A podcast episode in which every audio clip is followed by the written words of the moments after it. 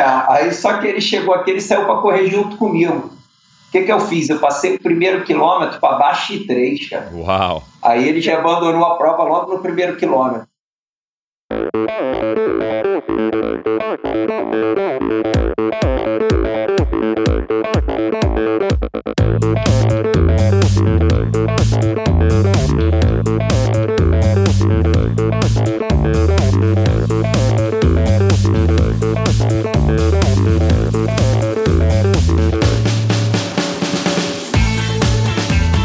Olá pessoal, sou o Michel Bogli e este é o Endorfina Podcast. Aqui você ouve minhas conversas com triatletas, ciclistas, corredores e nadadores. Pessoas interessantes que são, acima de tudo, movidas à endorfina.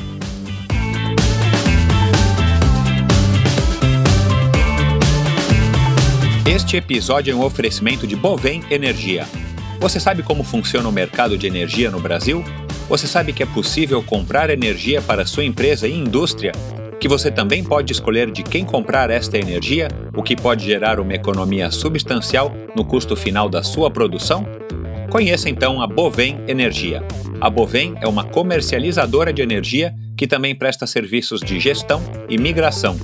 Assim como meus convidados, para a Bovem, energia é um assunto muito sério uma empresa sólida e confiável, com profissionais experientes e treinados para lhe oferecer agilidade no atendimento, robustez e competência na condução dos negócios. Saiba mais em bovem.com.br. B O V E N.com.br. De energia, a Bovem entende.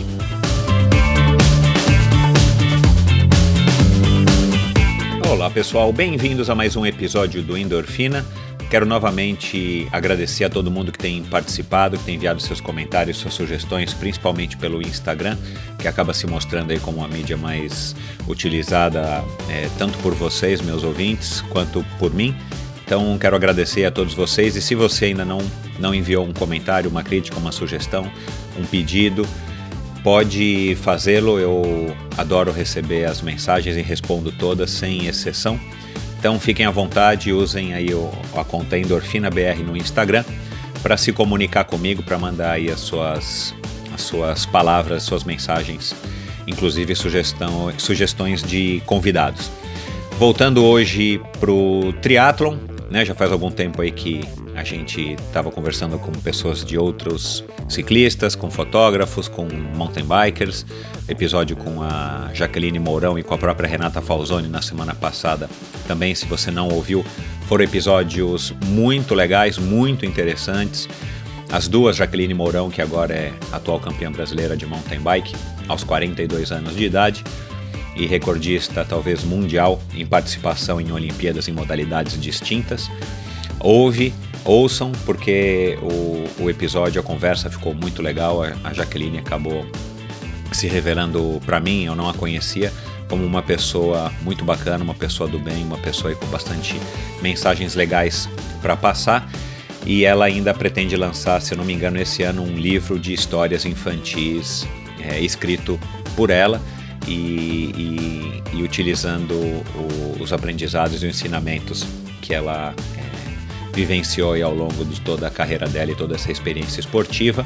E o da Renata Falzoni, né, dispensa comentários, vai lá e ouve. Uma conversa muito legal, você vai ficar sabendo como é que tudo começou. A Renata passou de organizadora de provas, fotógrafa, que é a base dela, né, ela se formou em arquitetura, mas a base dela é fotografia e acabou se tornando essa pessoa que a gente conhece hoje, uma pessoa pública que milita em prol da bicicleta no nosso país e uma pessoa também muito interessante, com muita história legal, um papo bem gostoso com a Renata. Então vai lá, ouve. Agora também no Google Podcasts, o aplicativo, eu tenho divulgado isso nas últimas semanas, o aplicativo é, nativo que vem em muitos celulares agora com, com o sistema Android. Se você tem um celular que não tem esse aplicativo, vai lá, baixa e você ouve como no, no iPhone, no aplicativo também nativo do iPhone, o Podcasts, ou mesmo no Spotify você ouve o, o Endorfina BR, desculpa, o Endorfina Podcast, também através do Endorfina, do site endorfinabr.com. Bom, essa conversa de hoje, né, uma conversa com o Alexandre Anese Maximiliano, um cara que eu conheço também há muitos anos, um cara que, que a gente competiu junto, um contra o outro, também em várias ocasiões, ele lembra muito bem disso. E eu, sinceramente, não, não lembro de quase nenhuma. Mas, enfim, não me leva a mal, Max, mas já te disse, minha memória não é muito boa, não é tão boa quanto a tua. E uma conversa legal, um cara que foi bronze é, no Ironman do Havaí em 1995, na categoria dele. É, ele participou duas vezes do Ironman e, como ele diz, o Ironman, ele não escolheu participar do Ironman, não era uma escolha dele, ele acabou ganhando a vaga, né, entre aspas, a vaga acabou no colo dele de uma maneira descompromissada e sem, sem focar, muito diferente aí do que o Ironman se tornou hoje para 99,9% de vocês triatletas. Então, ele participou duas vezes é, e foi pódio nessa segunda vez em 95 e ele conta, ele tem uma opinião muito legal também sobre o triatlon, ele tem bastante opiniões críticas a respeito da competitividade. Ele é um cara que participou dos dois formatos de triatlon, né, o antes do vácuo e depois com o vácuo. Então, uma conversa muito legal, ele fala dos tempos dele de maratona, como é que ele está lidando com a aposentadoria, entre aspas, do triatlon. Ele é um cara que acabou se dedicando bastante ao kitesurf e ele fala disso, ele mora, óbvio, na frente da praia, no Paraíso, e ele tem a assessoria esportiva dele, e ele conta como é que é esse trabalho, o que, que ele passa para os alunos dele, ele é um cara com bastante opinião e passa, claro, essa opinião toda, essa filosofia para os alunos dele, segundo ele, mais de 4 mil pessoas já passaram pelas mãos dele, das pessoas que trabalham com ele na Start, assessoria esportiva lá do Rio de Janeiro. Então é isso, pessoal. Se você gostou da conversa, se você achou o Ale uma pessoa interessante, vai lá nas redes sociais dele, que você pega aqui no post do episódio de hoje no Endorfina BR, e dá um alô, comenta, diz para ele o que você achou e tal. É sempre legal para o convidado receber esse feedback. Não, eu fico contente né, de receber e, claro, o convidado também fica. Então vai lá, passa nas redes sociais da Start, do, do Maximiliano, e dá um alô para ele. E é isso, pessoal. Um abraço, muito obrigado, bons treinos e até a semana que vem. Tchau.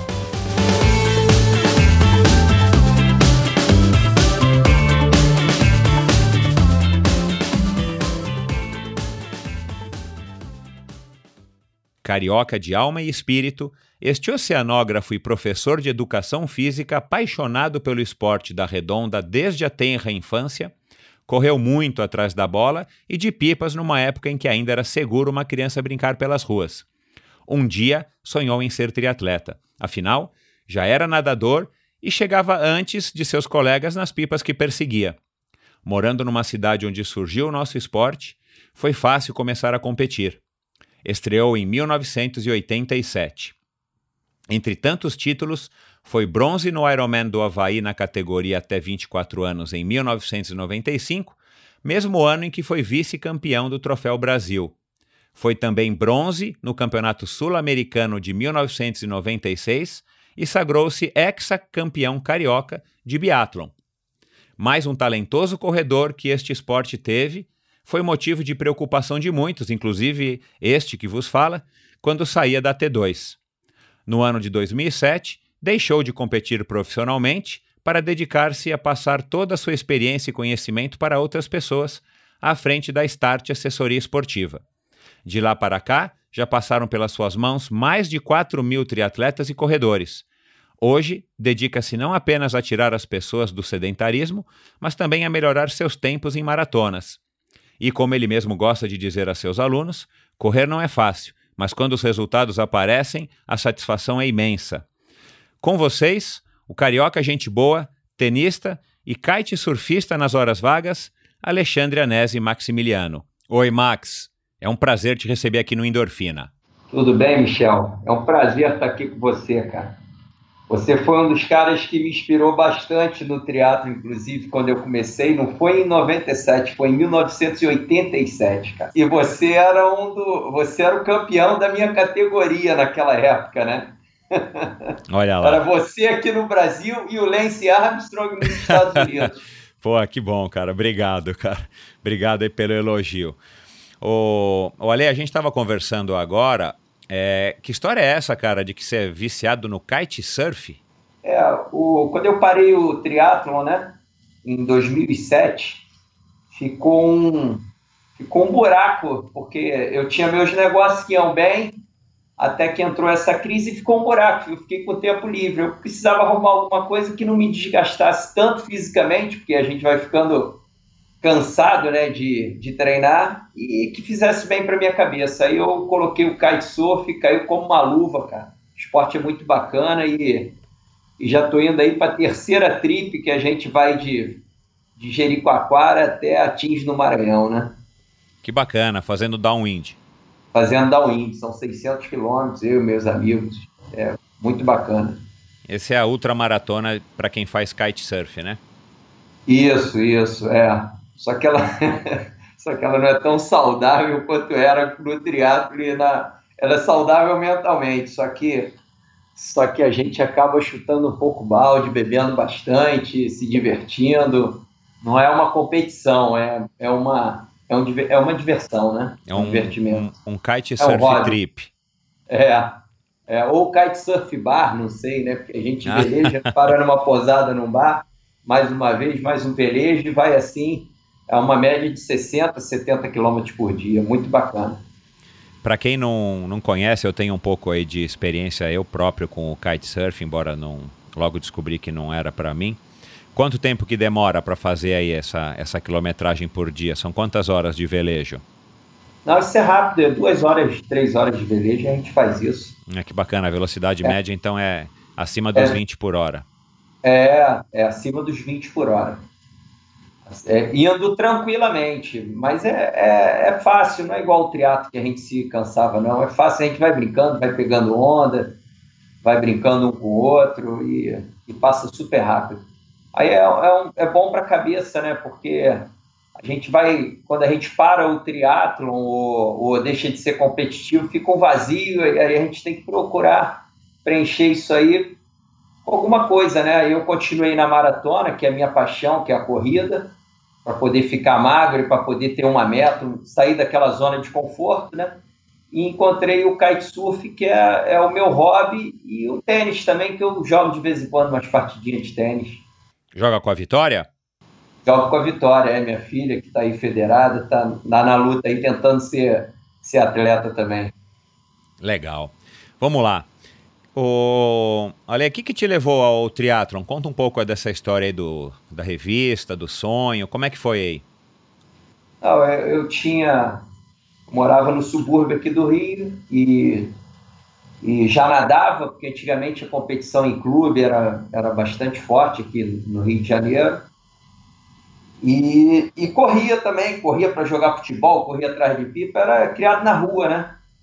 E aí eu meu pai, ele, ele pedalava, que é militar, eu comecei a... Aí alguns dias eu pedalei com ele, não curti muito, porque eu sempre achei o pedal muito perigoso, mas eu peguei uma revista Viva na época, vi lá aquela revista, inclusive era o Djan Madruga, que tinha ganho uma prova, e aquilo ali me motivou a, a, a fazer aquela modalidade. Aí quando eu me mudei para Barra da Tijuca, que, que tinha várias pessoas treinando isso, aí eu comecei a a fazer algumas provas de triatlo. Comecei em 1987, que eu era nadador federado e e aí eu percebi que eu saía na frente na água e corria bem, então era mais fácil, né? E aí eu me motivei e comecei a, a fazer triatlo.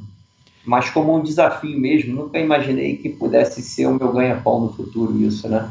E você chegou a, a treinar um pouco de, de bike? Que bike que você tinha? Você arrumou uma, Caloi 10 ou como é que foi esse comecinho aí? É, eu tinha uma Caloi Triathlon. E aí quando eu tinha 15 anos, eu, meu pai me chamou para vir de Volta Redonda pro pro Rio de Janeiro, eu vim de Caloi Triathlon, deu uns 150 quilômetros. Eu lembro que eu cheguei aqui com câimbra nas duas pernas. E aí eu comecei a pedalar, comecei a pedalar e, e fui. Aí teve uma competição em Angra dos Reis, aí eu, eu corri essa prova em Angra dos Reis, fiz uma hora e quatro. Cheguei junto com a Agnes Nilsson, não sei se você lembra dela. Lembro, opa, claro. E aí aquilo me motivou a continuar e fiz o Teatro das Montanhas também, em 87, primeiro Teatro Olímpico, e aí percebi que dava, né? Eu já, a natação era muito fácil, e aí fica mais fácil quando você sai na frente, você te motiva bastante. Mas você chegou a ser nadador ou você só praticava natação, assim, tipo escolinha? Não, fui nadador. Fui nadador. Eu, é, eu não queria falar o clube, porque eu sou vascaíno, mas eu nadei no Flamengo, entendeu? Ih, o Alexandre Ribeiro tá é. ouvindo, vai te zoar. aí eu nadei no Flamengo, nadei lá por três anos, aí a gente fazia aquele volume estúpido, né, de 10 quilômetros por dia de natação, aí não tem como você nadar mal, né? E aí eu nadava bem, o triatleta sempre treinou muito pouco natação. Mas, mas hoje em dia que mudou o triatlo olímpico, a natação ganhou um volume grande. Mas eu lembro quando eu comecei a competir as primeiras provas do, do circuito mundial, eu lembro que eu voltei nadando 6 mil, todo mundo achou um absurdo. Pô, esse cara tá louco, vai nadar 6 mil, como é que ele vai treinar o resto? Mas isso mostra que era importante o triatleta treinar como um nadador, não tem jeito. E naquela época que você começou, que eu comecei, a, a gente vinha de outro esporte e normalmente não era nem do ciclismo nem da corrida, a gente vinha justamente da natação ou no polo aquático, como é o meu caso. Então a gente levava uma certa vantagem sobre as outras pessoas que não tinham esse, esse background, né?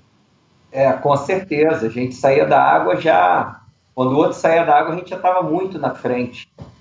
Apesar Boa. de não valer vácuo, né? Mas o ciclismo, ele sempre. Ele nunca foi. É, raramente ele decide uma prova, né? O que decide a prova é a corrida, então. E a, e a própria natação, você sair na frente te motiva a pedalar mais forte. Então. É, Agora, é engraçado, naquela época eu lembro que a gente pega, eu, eu pelo menos pegava o treino, eu comprava a revista Triatlete, pegava o treino do Lance Armstrong, tinha a minha idade, 16 anos, falava, cara, vou fazer o treino desse cara aqui. Era tudo assim, meio na curiosidade, né, Michel? É, não tinha, né? Eu sempre lembro aqui a, a, aos nossos ouvintes mais novos que nessa época não tinha celular, muito menos redes sociais, internet. A gente não tinha como saber a não ser comprar banca, na banca de jornal ou alguém que trouxesse uma edição, às vezes, muitas vezes já antiga, né? Porque na banca de jornal também não chegava, quando chegava, não chegava a edição do mês. E a gente tentasse inspirar aí no que a gente conseguia entender e ler do que saía nas revistas e sabe-se lá se era verdade ou não, né? É, é. Aquela revista era muito bacana, a revista Viva, ela motivava a gente. Aí depois veio a Miss Esporte, né? E Exato. tinha uma outra também que eu esqueci o nome, né? que era uma revista muito, eram muito a legais essas revistas. A Trekking, isso, a Trekking. É. Agora, deixa, eu, eu tô curioso aqui. Você, você tem certeza que foi em 1987 que você começou? Porque eu também comecei com o triatlon de Aquidabã, que foi o meu primeiro triatlon, lá em Angra, que o Leandro ganhou. Isso. E e eu não me recordo o meu tempo, mas o meu segundo triatlon foi em São Vicente, São Paulo, mas o terceiro foi o triatlon das montanhas, que eu sei que não era o primeiro.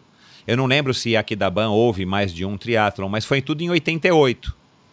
É, Curiosamente, o das montanhas foi em 88, mas o Aquidaban foi em 87. Ah, então eu competi em 88 no Aquidaban e competi em, 80, em 88 no, no das montanhas. A gente quase que começou com as mesmas provas. Isso é, mas eu não sei o que, que houve, que você chegava bem na minha frente. Eu era mais jovem. Nessa época, nessa época, nessa época eu tinha 18 anos. Você tinha um. Ah, pode ser. Você tinha um pedal muito forte também. Você nadava que nem eu e pedalava muito forte. Aí, aí na corrida eu não conseguia te buscar. Olha lá. Aí, é, aí depois que, que eu fui melhorando o pedal e aí eu comecei a conseguir te ganhar algumas provas. É lá, por isso que eu brinquei, né, cara? Sempre que a gente chegava junto com você para deixar a bike começar a pedalar, era um sinal de grande preocupação. O objetivo era abrir o máximo possível de corredores bons como você, justamente para ter uma certa vantagem e minimizar o risco da, de ser ultrapassado. Mas vamos lá. Cara, né, nessa época eu vou confessar aqui, eu acho que eu nunca disse isso aqui na, no Endorfina. A gente que era de São Paulo, pelo menos eu e algumas pessoas mais próximas a mim, a gente tinha uma certa inveja né, de vocês cariocas.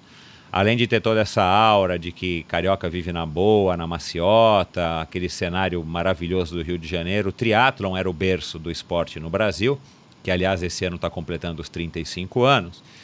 E E logo, óbvio, berço de, eu, eu diria que de oito dos dez maiores triatletas que o Brasil já teve, pelo menos até os anos 2000, aos anos, os anos das Olimpíadas, em termos de resultado, de, de expressividade, tanto nacional quanto internacional.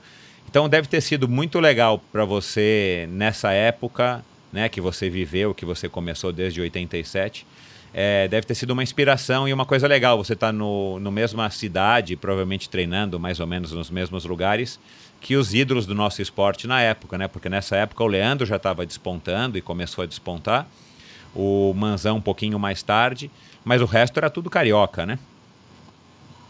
É, o, com certeza, uma pessoa que me inspirou muito foi o Dolabella, porque uma vez eu vi ele numa prova de triatlo, eu não me recordo se foi. Ah, foi, no, foi aqui no Rio, que a transição foi ali em frente ao Alfa Barra.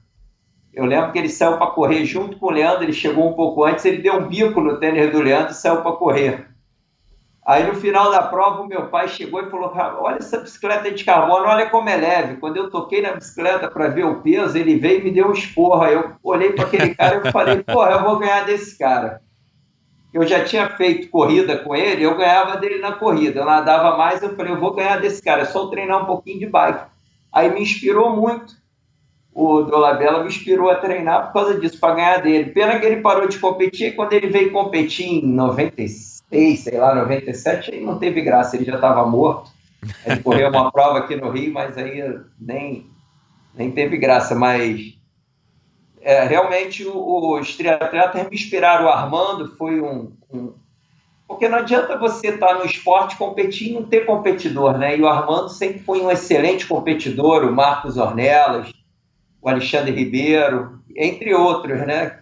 Sempre foram grandes competidores e, e me motivaram. Isso motivava muito.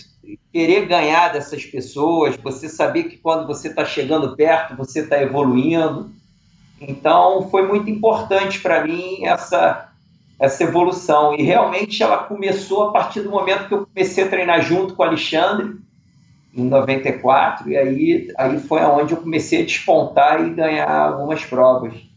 E você chegou o... e você chegou a treinar somente com o Alexandre ou você fez, enfim, você tinha também uma rotina que dava para treinar com os outros aí que você citou, Barcelos, o, o próprio Dolabella ou Ornelas? Não, o Dolabella, ele, ele na década de 90 ele já sumiu, já foi embora. Se mudou o... para Miami, né? É, se mudou para Miami, não sei onde ele foi. O, o, o Alexandre, treinar com o Alexandre é ótimo, o problema era o horário. Você marca com o Alexandre 6 horas da manhã, ele chega 8 e meia da manhã, 9 horas. Então, cara, às vezes eu não aguentava. Eu treinava com ele, o que ele gosta de treinar ciclismo. Então eu marcava com o Alexandre ciclismo. Eu sabia que ele ia vir para o ciclismo, principalmente se fosse na estrada. Agora, marcar com o Alexandre de correr e nadar não dá, porque ele vai furar, vai chegar atrasado. Então já ia com o meu plano B, que era fazer meu treino sozinho, entendeu? E o plano A era treinar com o Alexandre quando ele chegasse na hora, porque o Alexandre é muito louco, ele dificilmente ele chega na hora. Tá Agora, onde eu, o, o que me, o que me motivou, o, o Armando, é, o legal aqui do Rio é que a gente sempre foi muito, assim, a gente sempre fez alguns treinos juntos, a gente, a gente fazia esses treinos e competia nos treinos. Eu não esqueço o Garzon, o Garzon chegava para o Ornelas e, e, ficava na roda dele, sacaneando ele, porque o Ornelas não conseguia fazer sobrar no treino, entendeu? Então, é, a gente tinha essa competição entre a gente, que era muito saudável. Uma vez o Armando tomou um tombo na estrada, não, não esqueço disso, lá na Niterói Manilha, ele levantou, perguntando, e aí, que horas que é a largada, que horas que é a largada? a competitividade era tão grande que a gente, a gente transcendia daquilo ali do treino, era... A gente fazia treinos de 90 quilômetros que dava média de 46 quilômetros por hora, uma coisa absurda. Caramba. A Fernanda Keller, ela, ela sobrava, o Marcelo botava ela no pelotão, ela sobrava, ele puxava ela para o pelotão e, e ela fazia os treinos. Por isso que chegava na prova, ela, ela era melhor do que as outras, porque ela treinava com homem, né? Então, e o nosso treino era muito democrático. Quem quisesse vir, podia vir. Era até uma honra para a gente que a pessoa viesse, que era mais um que a gente ia botar para sobrar naquele treino, entendeu? Mas essa, essa rivalidade era só durante os treinos, né? Fora dos treinos, acabava o treino, vocês todos eram parceiros. Não, com certeza. A gente sempre, a gente sempre foi parceiro, mas sempre teve muita rivalidade no treino e na prova. Não adianta eu dizer que não teve, que tinha, mas era uma rivalidade saudável, não era nada, não era nada demais, não. Agora, faz parte, né? Teve uma prova que, que o Armando arrancou minha sunga, entendeu? Teve uma eu dei uma pesada no olho do Ribeiro, no óculos dele, ele ficou com o olho roxo. Mas são coisas que fazem parte ali, eu não fiz por querer. O cara ficou segurando meu pé, aí eu dei uma pesada de peito e bateu no olho dele, entendeu? Armando subiu em cima de mim, arrancou minha sunga. Sei lá, eu prefiro achar que essas coisas aconteciam como é, é, o, é o espaço né, que você procura ali dentro da natação, não tem jeito. E no ciclismo também, era um querendo fazer o outro sobrar. São coisas, são rivalidades normais que só fazem, faz com que todo mundo cresça junto, né? Aliás, a natação no triatlon, ela é um esporte de contato, né? Não é igual nadar na piscina, igual a gente assiste na televisão ou vê nas competições por aí, né? A natação do triatlon é realmente um, uma natação peculiar aí, característica mesmo, que, que além da, da história da navegação, de, de fazer o caminho melhor com as correntes e para chegar nas boias, você ainda tem que se virar para não ser ultrapassado por cima, nem, nem tomar uma pesada na cara, né?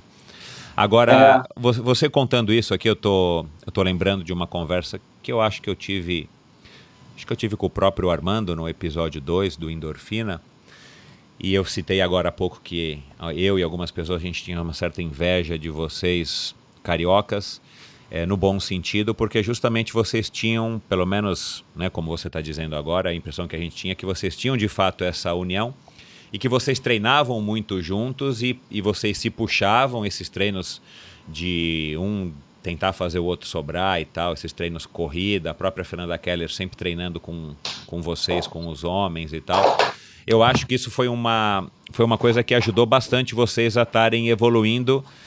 Haja visto aquilo que eu falei né, no, no agora há pouco, que né, praticamente acho que oito de, de dez triatletas, dos maiores triatletas que o Brasil já teve até 2000, o ano de 2000 mais ou menos, são, foram cariocas, né?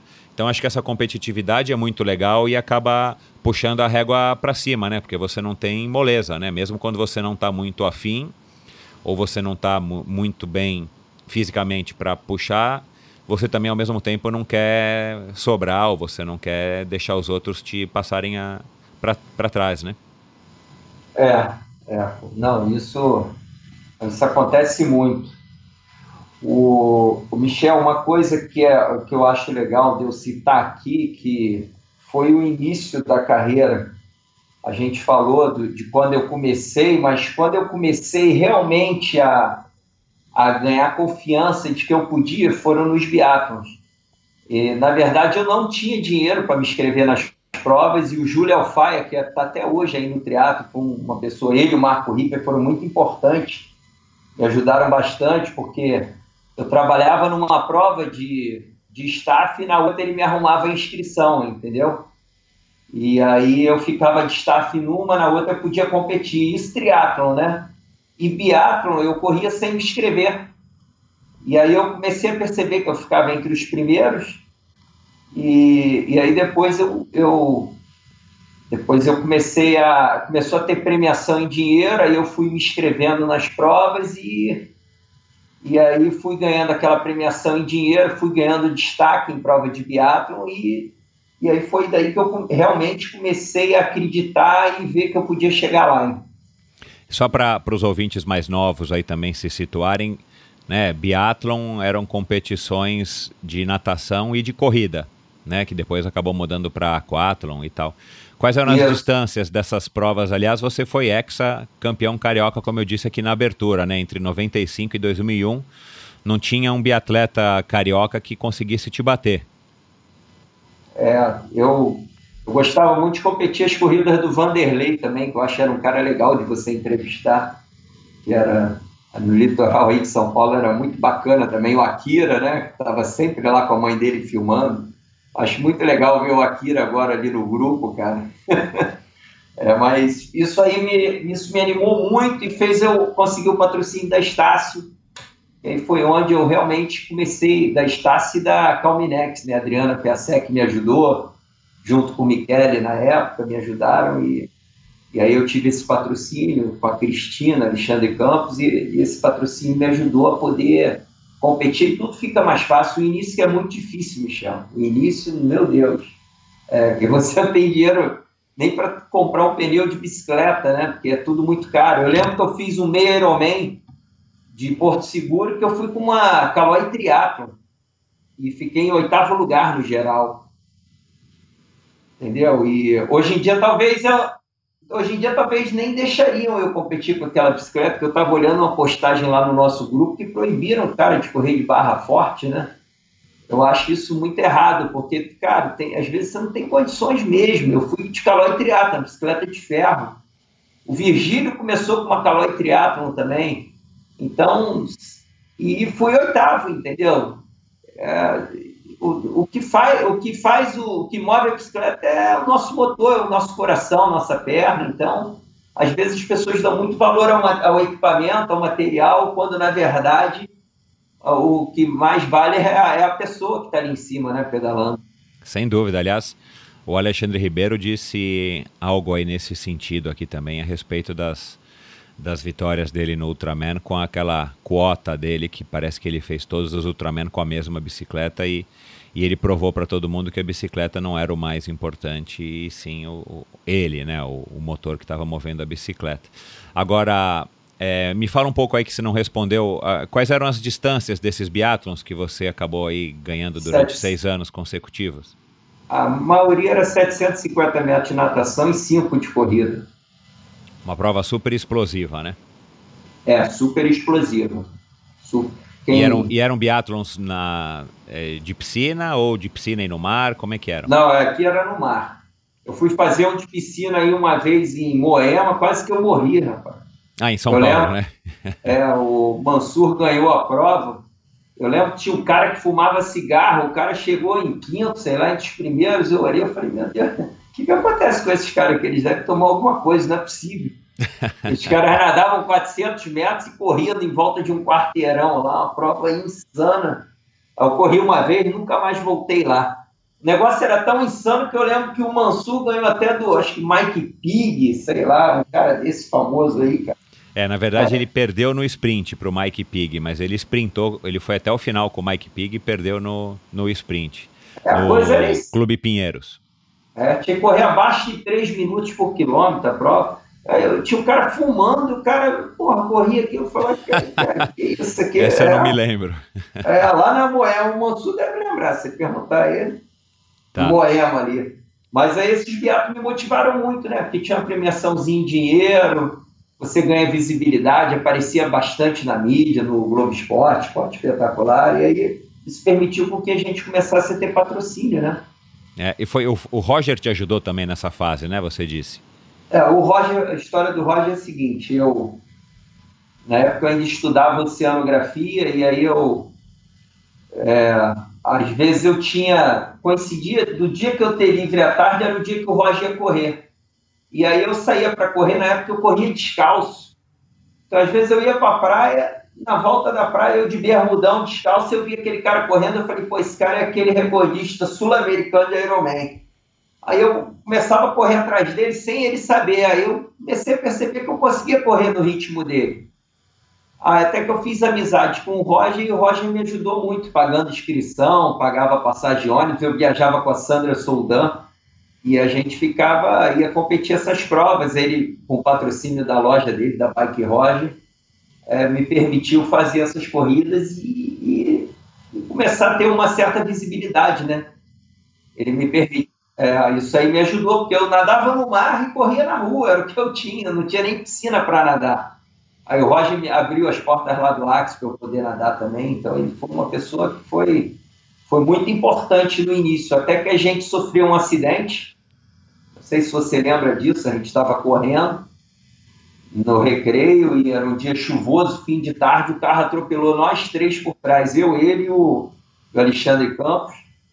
o Roger partiu as duas pernas dele, o Alexandre ficou em coma e eu saí inteiro.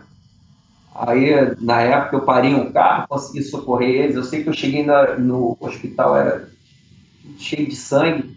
Eu tinha o hábito de chegar em casa e ler a Bíblia. Eu abri a Bíblia e veio escrito assim: volte para casa e diga quão grande coisa Deus fez por ti hoje. Aquilo ali, para mim, foi o maior sinal assim de que eu deveria continuar correndo e que Deus estava ali me protegendo nisso tudo aí. Aí foi, isso foi em 1992, e aí, e aí a partir daí eu continuei, tive que continuar sozinho, sem o Roger, né, que me ajudava. O Roger, depois disso, ele quis se afastar do esporte, porque ele, o médico, acho que errou na cirurgia dele, ele viu que estava difícil de continuar sendo competitivo, e ele se afastou totalmente do esporte. E aí foi aí que eu, aí eu comecei a, a ter que me, me movimentar sozinha. Em 94, o Alexandre me ajudou. Começou a me ajudar, me passar treino, treinar junto comigo. E aí foi onde eu, eu comecei a ter, ganhar as corridas. Né? Bacana. Aliás, é, para quem não ouviu, fica a dica aí que o, que o Alexandre Maximiliano acabou de dar. O Roger foi um, uma das lendas do nosso esporte. Eu conversei com ele faz já algum tempo no episódio 9 e ele conta assim desse acidente, enfim, ele acabou, se eu não me engano, ele acabou não citando que, que, que teve o Alexandre e você envolvidos nesse acidente, mas ele relata aí sim que depois do acidente ele acabou se afastando e enfim. Então vale a pena a dica que e que história, cara, esse, esse acidente e você tá junto e você ter saído praticamente ileso, né, Max? É, é foi é, foi aí o Aí a, aí a Adriana, aí eu nadava na Axe, a Adriana também, por causa do Michele, e aí, e aí a Adriana soube desse acidente e aí, aí começou a me patrocinar também, o, a Calmenex Copertone, né? Aí as coisas ficaram mais fáceis. Eu lembro que uma vez eu fui correr o Internacional de Santos, Michel, eu tinha tão pouco dinheiro que eu fiquei num motel, num motel que o banheiro era, era comunitário, cara. Para minha bicicleta cabia no quarto, eu tive que botar ela em pé. E aí eu pegava um ônibus meia-noite aqui do Rio, chegava às seis horas da manhã em Santos. Aí, aí ia para o simpósio, ficava, chegava no sábado, né, às seis da manhã, aí ficava lá no simpósio e dormia nesse motel. Aí acordei domingo, fui correr Internacional de Santos. Se eu não me engano, eu fiquei em décimo lugar, eu acho, foi o terceiro brasileiro, isso foi em 94, sei lá, 93, por aí. E, mas eu lembro que eu fiquei num motel, cara, que eu não tinha dinheiro para nada. E quando a Calminex veio me patrocinar, o Michele falava: tu não, tu não pode ficar nesses hotéis horrorosos. Vamos ficar no. Aí me botou naquele. Acho que é balneário. Esqueci o nome daquele Isso, hotel. que fica na frente, ficava é, na frente da largada, né? É, cinco estrelas. Eu falei, meu Deus, vou ficar nesse hotel, eu não sabia nem comer no café da manhã, de tanta comida que era. Meu café da manhã no outro era eu ir numa padaria e tomar um café com pão com manteiga, entendeu? Para correr uma prova, cara. Aí eu mudei, aí comecei a, a, ter essa condição com esse patrocínio na época e tudo ficou mais fácil. Eu lembro que em 93 eu fui o penúltimo colocado entre os profissionais lá em Santos. Em 95 eu fui vice-campeão do Troféu Brasil. Uau, isso porque, é, é, mas isso porque eu, teve a primeira etapa me roubaram, porque eu vim em primeiro lugar na corrida, o batedor passou direto, eu não vi o retorno, tive que voltar e perdi no sprint para o Armando, que eu estava bem na frente na corrida nessa prova. Primeira etapa em 95 do Troféu Brasil. Mas, enfim, em 93 eu fui o, o, último lugar e em 95 eu fui vice-campeão do Troféu Brasil. Mas era, as condições eram difíceis, era muito difícil. Pô, você viajar de ônibus na sexta, meia-noite, para não pagar o hotel, chegar sábado, seis horas da manhã, e aí você fica num hotel que é motel, cara, dormindo num. num...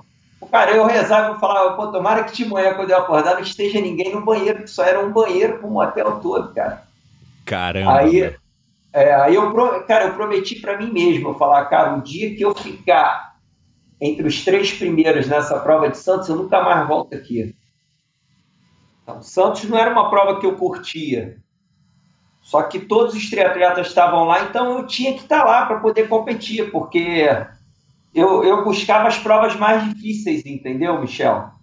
Para poder melhorar o meu rendimento. Agora, eu, eu, eu não curtia Santos porque eu achava água suja e tinha uma rua lá cheia de buraco. E aí. Mas era o triatlon para se competir nessa época, né? Era o triatlon, até hoje, né? É o triatlon para se competir a Santos, eu acho ainda, né? Então, se eu fosse voltar a fazer triatlo e quisesse competir triatlo, eu ia para Santos, sem dúvida nenhuma. Agora, não era a prova que eu curtia. A prova que eu curtia era correr aqui no Rio de Janeiro, com água limpinha, asfalto liso. Correr lá em Caiobá, que tinha uma premiação boa. Não era Santos, mas Santos todos iam, então eu tinha que estar lá competindo. E quando eu fui vice-campeão do Troféu Brasil, eu para mim eu já estava realizado em Santos e resolvi não voltar mais para competir em Santos. Em 94 no Teatro Internacional do Rio de Janeiro também você foi super bem, né?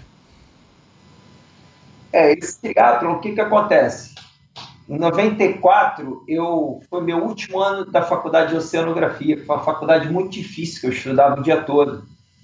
E aí eu ganhei bolsa na Estácio para educação física e aí eu acabei fazendo a educação física e a fisioterapia. Então, é, é uma coisa que, que uma vez eu conversei até com o Jaime Onsinge do tênis, que não tem nada a ver com o triatlon, que ele falou a coisa mais certa do mundo.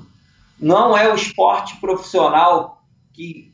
Não é o atleta que escolhe ser um atleta profissional, é o esporte profissional que escolhe o atleta. Inteligentíssimo. As coisas acontecem na sua vida de uma forma que você acaba seguindo aquele caminho. Então, em 94, por eu ter ganho várias provas de biatlo em 92 e 93, eu ganhei uma bolsa de estudo da Estácio para estudar educação física e um patrocínio. E o patrocínio da Sharing. Então, eu, eu fui obrigado a largar a oceanografia, só que eu ainda estava naquela tarefa de ter que fazer uma monografia. Então, terminei a monografia na oceanografia e fui fazer a educação física. Então, quando acabou a oceanografia, parece que eu tirei um peso de mim e eu fui, fui competir o Teatro Internacional do Rio. Eu corri a prova leve, então eu saí da água ali no bolo, pedalei, entreguei a bicicleta em oitavo lugar. Eu lembro que eu saí para correr junto com o Armando. O Armando tinha dado um golpe no Calazans no dia anterior, que ele correu uma etapa do, do brasileiro, sei lá, lá no, na Bahia, furou o pneu e veio para o Rio, ele viu a premiação, que era alta, acho que era 1.500 dólares na prova. Cara, eu lembro dessa história, agora você contando, eu lembro que o Armando fez isso e eu achei incrível, meu, como é que ele conseguiu. É, aí só que ele chegou aqui, ele saiu para correr junto comigo. O que, que eu fiz? Eu passei o primeiro quilômetro para baixo de três, cara. Aí ele já ele abandonou a prova logo no primeiro quilômetro. Aí eu saí oitavo para correr. Aí, na época, eu era patrocinado da Estácio, eu lembro que o dono da estácia estava de moto me acompanhando e falou: Cara, não é possível. Eu ia passando um, passando outro, passando outro. Aí veio o garçom atrás de mim.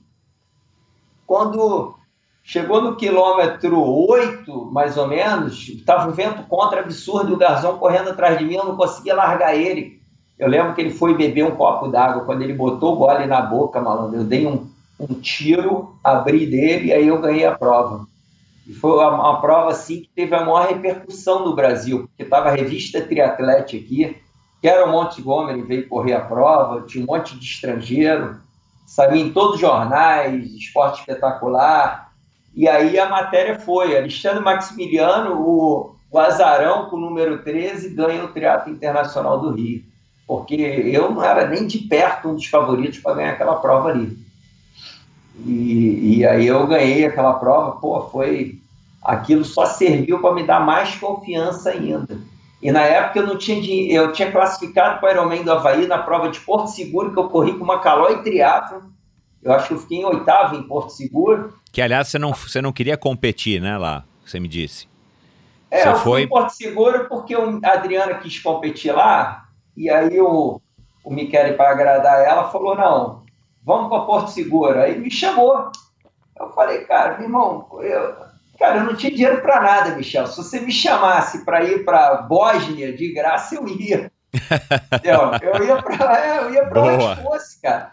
Pô, só, competi, só tinha chance de competir no Rio e, e São Paulo, cara. As provas do Vanderlei, cara.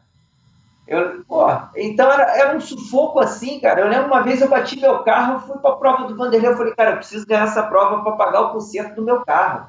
O que eu ganhei de premiação, dei o cheque pro cara para pagar o conserto do meu carro. Então as coisas eram assim, muito na conta. Então corria no limite. Aí a Adriana falou: vamos para Porto Seguro. Eu falei: vamos embora. E fui para Porto Seguro com a minha Calói Triatlo. E na hora lá eu comecei a me sentir bem, fui embora e ganhei a categoria, ganhei a vaga para o Havaí. O Michele, a Schering falou que pagava a minha, minha estadia lá, a Estácio também, aí eu fui. Só que eu não tinha dinheiro para ir para o Havaí, cara. Não tinha. Entendeu? Igual você tem a Ferrari e não tem dinheiro para botar gasolina. e aí, como é que você resolveu? Eu resolvi que eu ganhei a premiação da prova. Na hora lá apareceu um cara querendo comprar minha bicicleta. No final, vendi a bicicleta e peguei o dinheiro da bicicleta da premiação e fui para o Havaí. Peguei a bicicleta emprestada e fui fazer o Ironman do Havaí. Aí fiquei em oitavo lá na minha categoria, em, sei lá, fiz 9 horas e 40, 9 horas e 30, alguma coisa, nem lembro direito do tempo. Mas aí. aí Com uma foi, bike emprestada. Uma bike emprestada, eu treinei 15 dias com ela. E, e aí, eu, aí eu fui super bem, eu gostei dessa brincadeira de fazer Ironman. Em 94, né? Só que aí em 95 eu fui segundo no Troféu Brasil, e aí eu me inscrevi numa etapa do brasileiro em 96, lá em Camboriú, que foi até uma coisa engraçada, foi a primeira vez que eu vim empatar deu um empate, o Leandro e o Manzan chegaram juntos. Aí ficaram os dois em primeiro no pódio e eu em terceiro lá sozinho, ficou ninguém em segundo, né? Ele tinha que me dar, tinha que me dar a segunda colocação. Hoje eu penso nisso, né, cara? Porque já que não teve segundo, tinha que ser eu, né? o, teu cheque, o teu cheque ia ser um pouquinho mais gordo. Pô, com certeza. Aí o Marcos Paulo me chamou para ir. O Marcos Paulo não gostava muito de mim, não. Ele queria beneficiar os atletas que treinavam com ele. Aí quando terminou essa prova, eu falei, ah, Marcão, tu vai ter que me engolir, mano, tu vai ter que me levar pro Japão. Aí ele me levou pro Japão para competir no Japão. Ah, que legal, cara. É, aí, pô, cara, eu lembro que eu tava com uma bicicleta contra relógio no Japão. Não tinha nada a ver com o triatlo olímpico, Michel.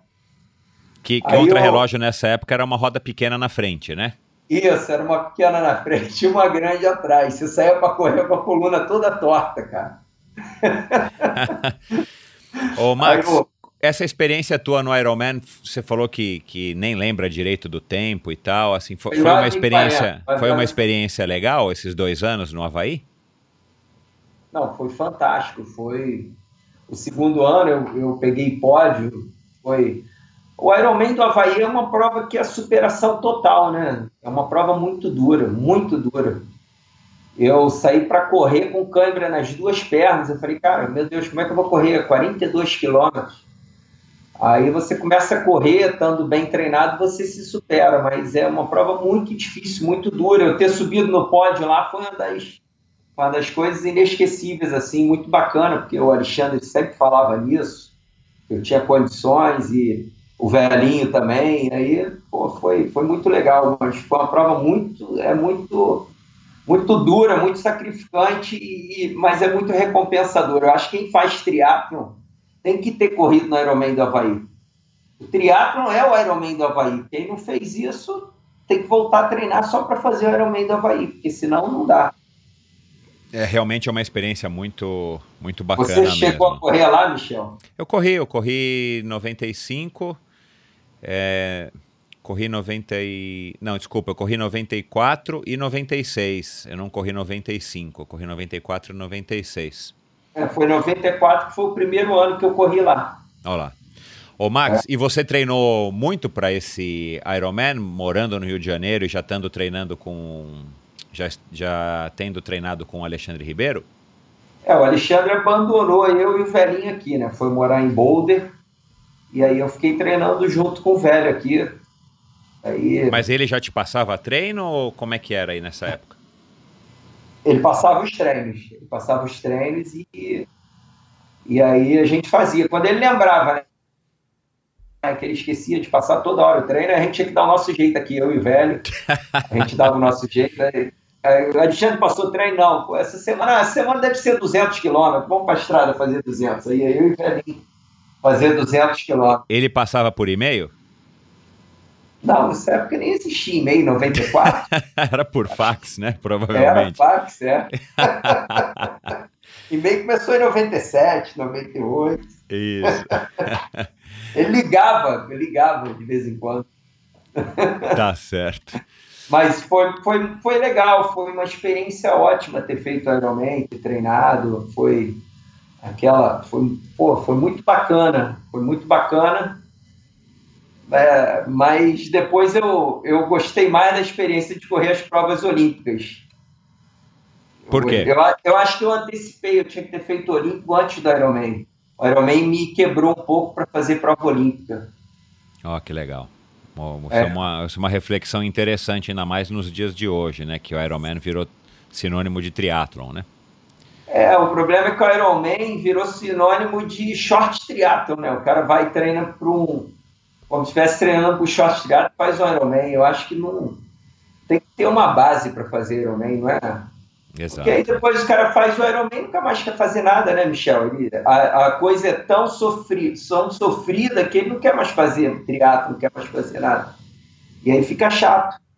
Então, eu acho que tem que seguir o caminho, lógico, né, do short, olímpico, meio Ironman, depois fazer uma maratona e fazer o Ironman.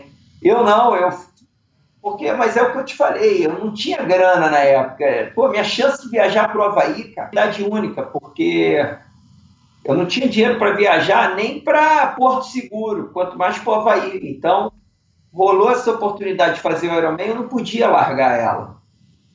E quando eu viajei, eu não sabia inglês direito, então eu viajei com um livrinho, com as palavras prontas.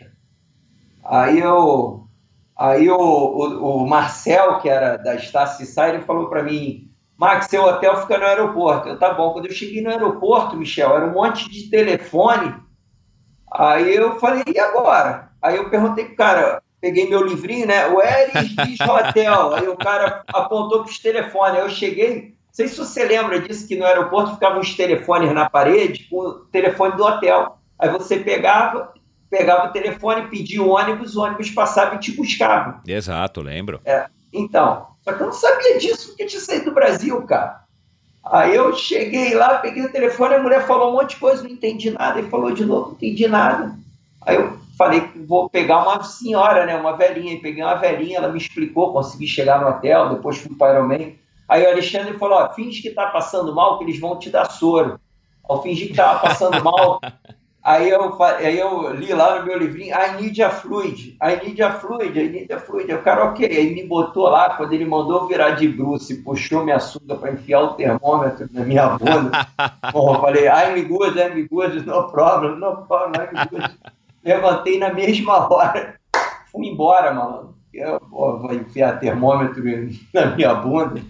Aí, só que o Alexandre devia gostar e aí falou para eu fazer o mesmo, só que eu não quis fazer, né? Mas, entendeu? As coisas eram muito assim que a gente ia, não tinha internet, não tinha, pô, era, era muita na dificuldade. Era uma aventura, né? É, é muito da aventura, é exatamente essa palavra que eu queria chegar. E tantas provas, cara, os, os Ironman do Havaí, os próprios biatlons e, enfim, todas essas provas aí que você já contou um pouquinho aqui pra gente. Você tem alguma assim que mais te marcou? Alguma que você fala, cara, essa é a prova que, ou a prova que foi a prova mais emblemática na sua vida, não necessariamente pelo resultado, mas porque aconteceu alguma coisa que foi muito marcante e acabou te impactando aí na tua escolha, na tua carreira aí no futuro. Tem, tem alguma dessas aí que você pode destacar, dessas histórias?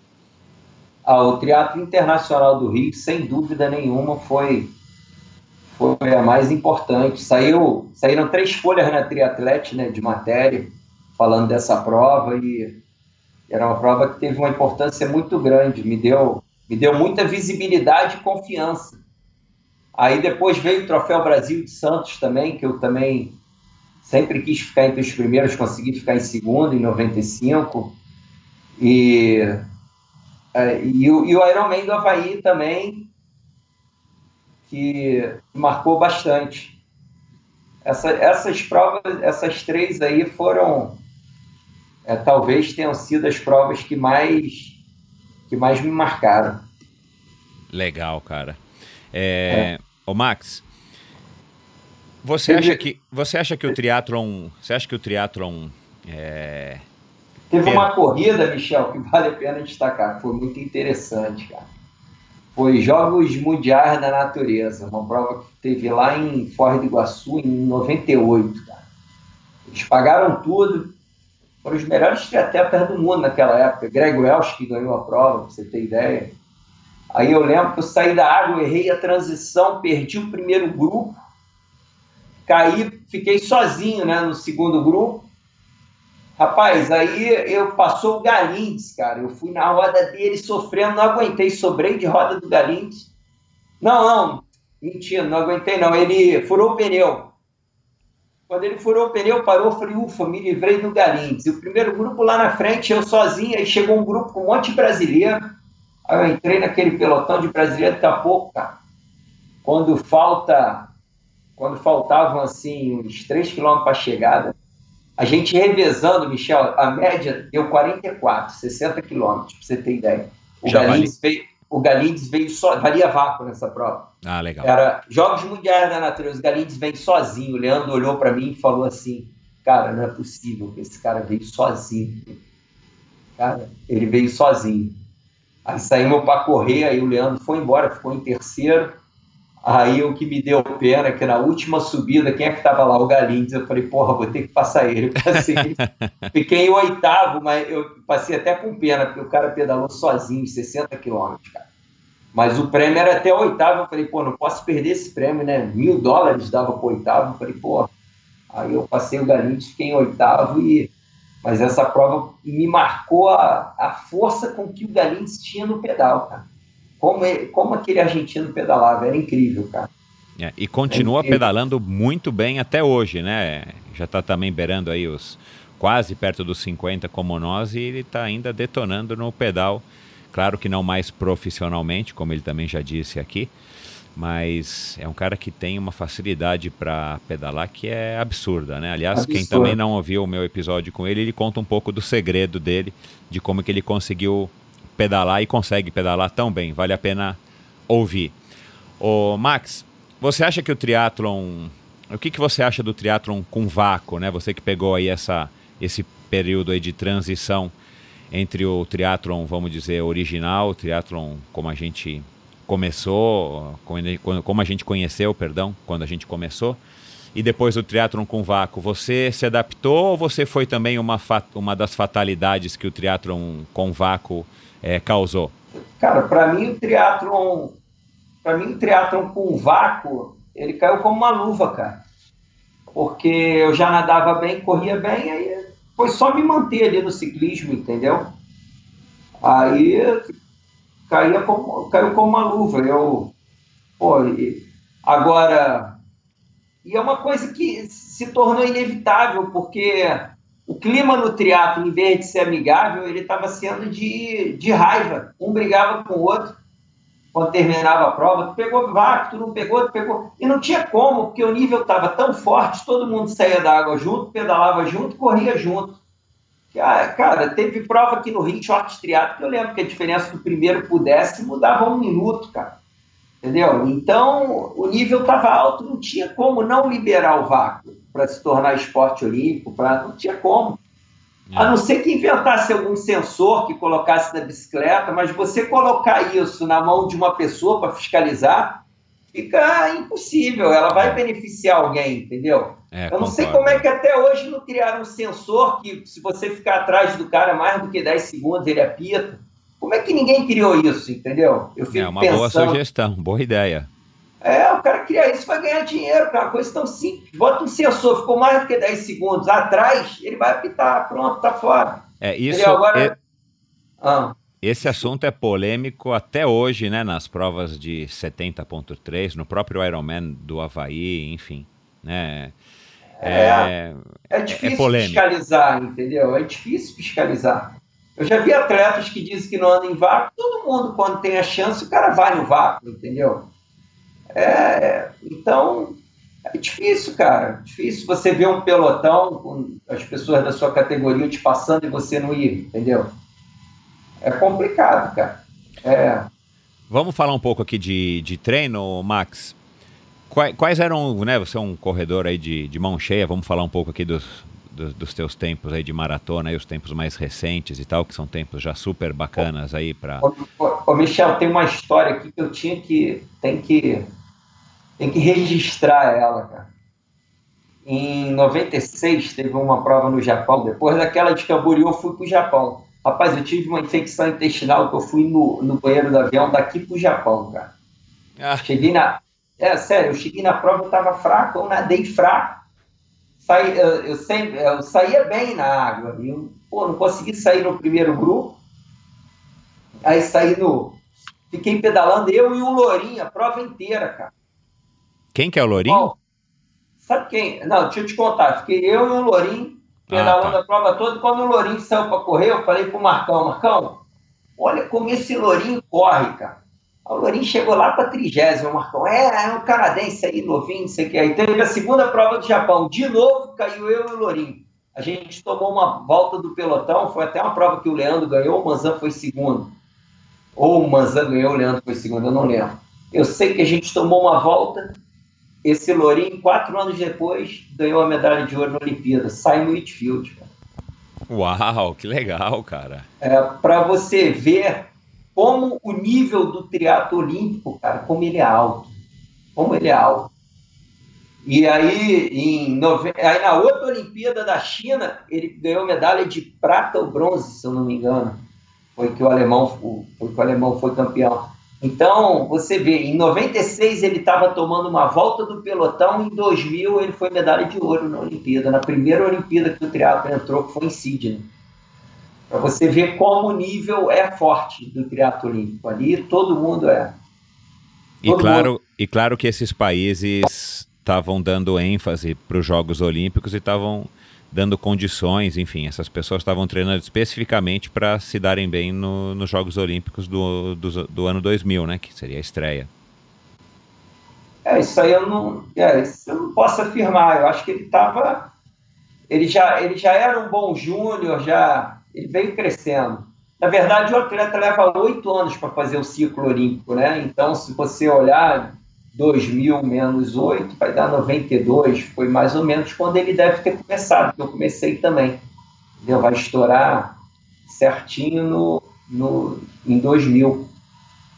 Entendeu? Então ele deve ter feito o ciclo certinho ali para de prova, tudo, perder a prova, entrar, tomar pau em 96. Em 98 ele já estava ganhando algumas provas, e em 2000 ele foi campeão olímpico. Mas isso aí é porque, às vezes, você vê um triatleta mal tomando volta, não quer dizer nada, ele pode dar a volta por cima, entendeu? O triatlon, claro. o esporte de alto rendimento, ele é, ele é muito ele é muito competitivo, então permite isso, que atletas consigam dar a volta por cima. E às vezes detalhes fazem você perder uma prova. Em 2000 teve uma etapa da ITU aqui, que o Ivan Hanna sobrou no pelotão, eu sobrei na roda dele. Se eu vou se ele não sobra, eu estava 48 por hora sem o pé na sapatilha. Eu perdi o primeiro grupo. Se eu estou naquele primeiro grupo ali, eu tenho certeza que eu pegava terceiro numa etapa da ITU, que foi em 2000. Eu perdi o primeiro grupo, terminei o quê? Trigésimo, acho, vigésimo, não sei. Entendeu? Então, é, detalhes fazem diferença no triatlo olímpico. E o triatlo ficou muito competitivo com a entrada dele nos é. Jogos Olímpicos. E quanto mais e quanto mais é, competitivo, óbvio, né? Mais os detalhes têm importância, né? Vamos falar é. aqui um pouquinho do, do, dos teus treinos, que eu tenho uma curiosidade, muitos ouvintes têm me pedido aí, aliás, todo mundo que estiver ouvindo aí que quiser tirar um, uma curiosidade, tirar uma dúvida, perdão, ou que quiser sugerir um, um convidado, mande aí uma, uma mensagem, faça um comentário nos posts do Instagram que eu estou respondendo aí a todo mundo, a todas as sugestões. E muitos têm perguntado a respeito dos treinos aí de vocês, dos meus convidados e tal. E você como um cara que sempre teve uma corrida muito forte, vamos falar um pouco aqui sobre sua rotina de treinos de corrida, por exemplo. Tinha algum treino aí que você mais gostava, seja pelo resultado que ele dava, ou seja pelo pelo teu rendimento no treino, eventualmente, e se tinha algum treino que você odiava fazer, mas que você via que ele era um treino que dava resultado e você acabava enfrentando da mesma maneira. Ô, Michel, sabe qual é o erro da maior parte dos triatletas? Eles não treinam triatlo. Então, ninguém pensa na, no ciclismo, o, o, a maioria pensa em natação, ciclismo e corrida, mas ninguém pensa em correr depois de pedalar. Eu, eu cheguei a correr uma meia maratona aqui no Rio Internacional para uma hora e onze. No dia anterior, eu pedalei 100 quilômetros na estrada. Então, é, eu sempre que pedalava, eu saía para correr. Então, o segredo é o quê? É você fazer o treino de pedal e sair para correr. Fazer um treino intervalado, sempre depois de um pedal. Se você escolheu treinar triatlo, você tem que treinar triatlo. É correr depois de pedalar, principalmente. Essa transição tem que fazer pelo menos umas duas, três vezes por semana. Eu acho que o grande segredo do triatlo é fazer transição e colocar treinos com qualidade, fazer treinamento, muito treinamento intervalado, com intervalo curto, aprender a ter ritmo. A frequência de passada da corrida tem que ser uma frequência de passada maior do que o giro do ciclismo. Então, tem alguns detalhes que são importantes e que, que merecem ser levados em consideração. Você lembra aí de, algum treino? Dá algum exemplo aqui para a gente entender aí como é que eram esses teus treinos de transição, por exemplo, os treinos, vamos dizer aí, os treinos que você mais, mais achava difíceis. Às vezes eu fazia um contrarrelógio na estrada, por exemplo, de 40 quilômetros e depois fazia 10 tiros de um quilômetro chegando para 3 e 10, 3 e 20, com intervalo, saindo a cada 4 minutos. Então. Caramba, pesado, hein? É, é mas isso aí era, era bem comum fazer isso. É, fazia 20 tiros de 200, saindo a cada 50 segundos, chegando para 30, 35 segundos. Aí, isso geralmente eu colocava o rolo antes, pedalava 20 minutos no rolo e fazia 20 tiros de 200 assim, pedalava mais 20 minutos no rolo, mais 20 tiros de 200 saindo a cada 50 segundos. Por que 200 metros saindo a cada 50? Saindo a cada 50, ou seja, se eu chegar em 35 segundos, eu só vou descansar 15 segundos. Por que, que isso é importante? Porque você se concentra na frequência de passada. O triatleta não pode ter uma frequência de passada, não pode ter uma passada muito longa, a passada tem que ser curta e rápida. Eu lembro que eu, quando eu viajei viajava para correr circuito mundial, os caras o Leandro tinha a melhor corrida do circuito mundial. Os caras sabiam quantas passadas por minuto o Leandro dava. Então é importante o triatleta saber quantas passadas por minuto ele dá. Porque se ele gira 60, 70 rotações por minuto, ele tem que correr 80, 90 passadas por minuto. Entendeu? Então são coisas que são, são treinos importantes. É, é esse tipo de treino, né? E, e quais eram os, os, treinos que você não gostava de fazer? Ou um treino que você odiava fazer, seja na corrida ou na natação? Ou no ciclismo? Ah, eu, é, eu, gostava de todos os treinos, Michel. O que eu não gostava, eu, eu vou te ser sincero, eu nunca gostei muito de pedalar, é mais pelo risco de pedalar, entendeu? Do que por qualquer coisa, mais pelo risco mesmo. Mas eu gostava, gostava de todos os treinos. Então, o, o Alexandre Ribeiro, ele brincava muito comigo, eu gostava muito de treinar em rolo. Aí depois eu, eu fui conversar com o Brad, né? Eu acho que o Brad é o maior gênio do triatlo hoje. Eu acho até que você deveria fazer uma entrevista com ele, Brad Sutton. Seria interessantíssimo, Brad, né? Claro. É, o, o, quem seguiu a linha dele foi o Cali. O Cali seguiu a linha dele. Se você perguntar para o Cali, ele vai falar várias coisas que o Brad pensava. Mas uma coisa que o Brad falou para mim é que uma hora de rolo equivale a uma hora e meia na rua. E realmente, você ter um bom rolo e treinar no rolo, pô, você ganha muito, foge do risco, né? Então eu comecei a treinar muito em rolo e, e eu curtia treinar em rolo e conseguia me sair bem na parte de ciclismo treinando em rolo. Entendeu? Então, é, já é... visto agora, né, o Lionel Sanders, né, um cara que só treina indoor, inclusive corrida e natação na piscina, na piscina sem fim lá na Endless Pool. E o cara tá tendo o resultado que tá tendo aí, principalmente nesse campeonato do, do Havaí do ano passado, né? É, eu nem, eu nem sabia disso. É, ele foi segundo lugar, liderou quase até o, o final da corrida, ele foi passado só no finalzinho e treinando, pelo que eu entendi aí, pelo que eu leio, pelo que eu acompanho, é praticamente 100% indoor. O cara só compete fora. É, o, o Brad tinha falado para mim que o aquele australiano, esqueci o nome dele, ele, ele ganhou ganhou a prova lá na, em Perth, treinando em treinando indoor também, fazendo só treino no rolo, só ia na rua final de semana, no sábado, entendeu? Então é um treino muito bom. Agora eu não consigo entender, eu vejo os triatletas treinando aqui em pelotão, os pelotões de 20, 30 caras. Se eu pegar minha bicicleta, botar na rua amanhã, eu acompanho aqueles pelotões ali. Ninguém faz força ali, Michel. Consigo entender o cara treinar triatlo em pelotão de 10, 20 pessoas. Na verdade, ele está ali enganando ele mesmo, entendeu? Porque aquilo ali, para triatlo, não vai funcionar. Tá certo. Ô, Max, o... Né, eu falei aqui também no começo aqui do programa aí do que você que, que, a gente invejava os triatletas cariocas porque eles treinavam juntos e aí era o berço foi o berço do triatlon e tal.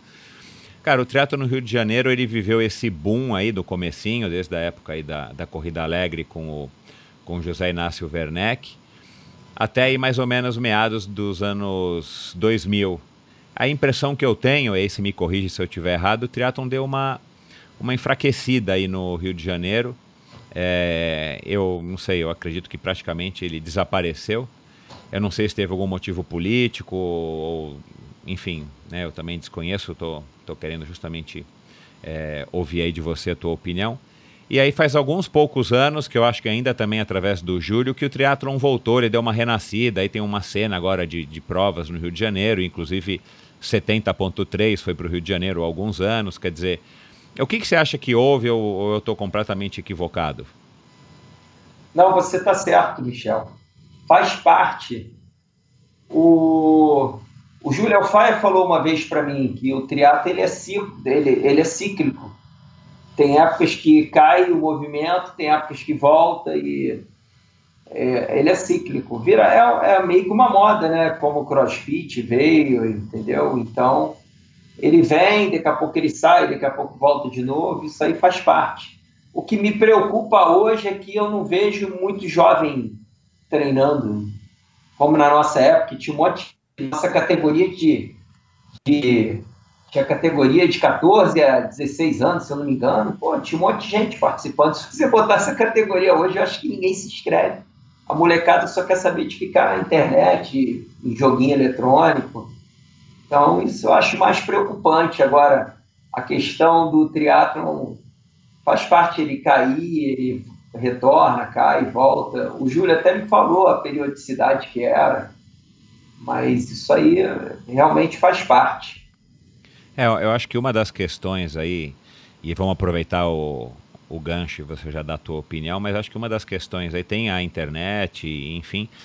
Mas como eu brinquei também na introdução que tinha uma época aí que você podia correr atrás de pipa tranquilamente na rua e eu pedalei muito com a minha BMX é, nas ruas do bairro onde eu morei, enfim.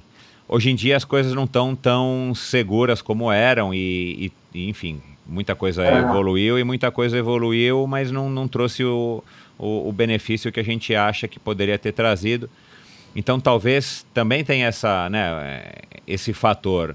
Se a Vitória quisesse começar a fazer triatlon hoje, pedalar, onde que ela pedalaria com 13 anos de idade? Né? Em São Paulo é. a gente tem um pouco da USP, tem uma, uma ciclovia aqui na, na beira do Rio Pinheiros, mas enfim, ela também não é a coisa mais segura do mundo, tanto em questão de acidente quanto em questão de assalto, infelizmente. Mas assim, fica. É, eu acho que é um, é um problema um pouco mais. É um problema um pouco mais grave do que somente a internet, você não acha? Não, com certeza. Teria que pedalar indoor, né?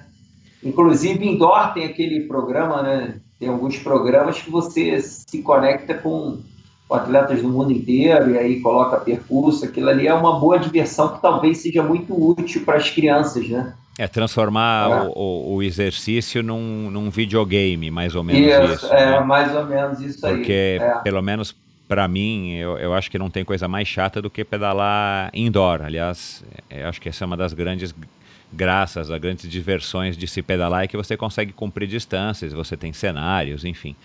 Mas é. talvez, talvez realmente seja uma, uma, um caminho alternativo aí para o futuro você criar aí videogames que simulem ou que, que sejam realmente práticas esportivas e que facilite para as crianças estarem é, se aproximando né, das modalidades e quem sabe aí sim, num, depois de algum tempo, elas passem a praticar de fato essa modalidade e não ficar apenas na frente da, da televisão dentro de casa, né? Porque também tem outras questões aí que envolvem a, a prática do exercício ao ar livre, não é somente o condicionamento físico. Aliás, você acha que esse seria um dos caminhos, como a maioria dos meus convidados é, tem citado, trabalhar e colocar mais crianças para praticar o triatlon para que a gente tivesse mais provas, mais campeões, enfim, tivesse um, um, um, desenvolvimento do esporte, ainda mais né, você que é carioca e você viveu aí toda essa turbulência, essa excitação inicial do Rio de Janeiro ter sido escolhido para sede dos Jogos Olímpicos e depois todo esse momento pré-jogo e durante os jogos que, que eu imagino que o Rio de Janeiro deve ter ficado, enfim, eu não fui para o Rio de Janeiro nessa época, mas eu, eu ouvi de gente que teve aí que o Rio de Janeiro estava respirando de fato o espírito olímpico, o esporte, que era um clima legal, todo mundo bacana um com o outro, cordialidade, muito gringo, muito turista. E depois esse esse down, esse lado down que a gente está vivendo até hoje, né? E infelizmente que, que a gente descobriu que as Olimpíadas acabaram de fato deixando pouquíssimo legado e na verdade deixaram um buraco gigantesco para vocês cariocas e para o e Brasil como um todo. É, você acha que seria uma, uma, uma alternativa, né, colocar mais crianças para fazer triatlon, para praticar triatlon e não só apenas o triatlon, aí a gente expandindo aí para todas as modalidades, para que a gente um dia venha a ser de fato não a maior potência do esporte, não precisamos chegar tão longe, mas uma potência para brigar de igual para igual, pelo menos com os top 10 do mundo? Ô Michel, o a nossa política de esporte está toda errada.